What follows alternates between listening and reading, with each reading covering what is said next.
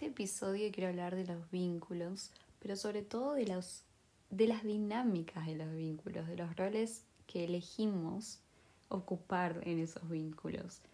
Últimamente me doy cuenta que en varias relaciones de a dos, y estoy hablando de cualquier tipo de relación, no únicamente de pareja, uno ocupa el rol de despreocupado y el otro está inevitablemente en el papel de me ocupo de todo y me preocupo por todo, me hago cargo de todo. Están esas relaciones donde uno es la víctima y no puede nada y el otro es el que puede todo y el que salva a ese otro, le soluciona toda la vida.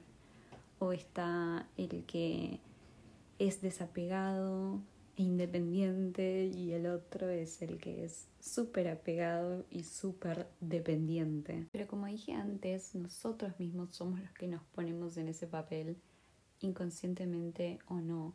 Y al otro no le queda otra que ocupar ese, ese otro opuesto. Hace unos años me dijeron algo que me quedó grabado en la cabeza y que creo que a partir de ese momento empecé a mirar esto más de cerca y en mi caso era que mientras yo más juegue el papel activo, el papel más young, la otra persona no tiene otra opción más que jugar el papel pasivo, que es la cara opuesta.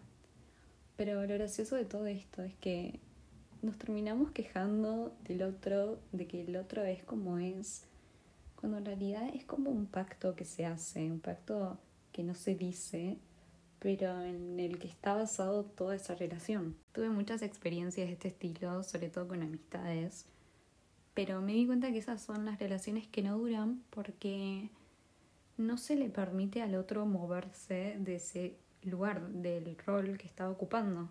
No se le permite a ninguna de las dos personas porque deja de funcionar la relación.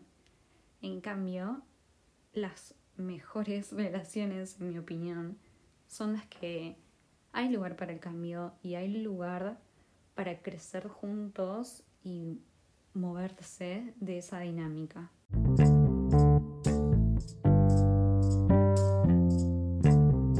En algún momento estas dinámicas nos cansan y no queremos ocupar más el rol que estábamos ocupando o nos cansa la otra persona, lo que sea, y terminamos por distanciarnos.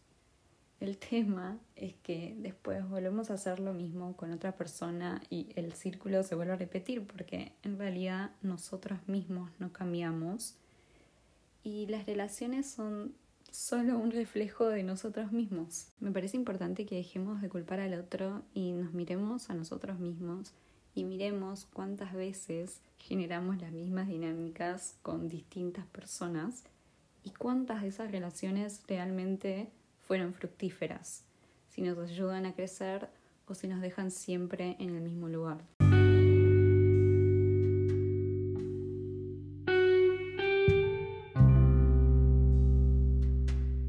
Gracias por escucharme. Pueden seguir al podcast, así saben cuando salen nuevos episodios.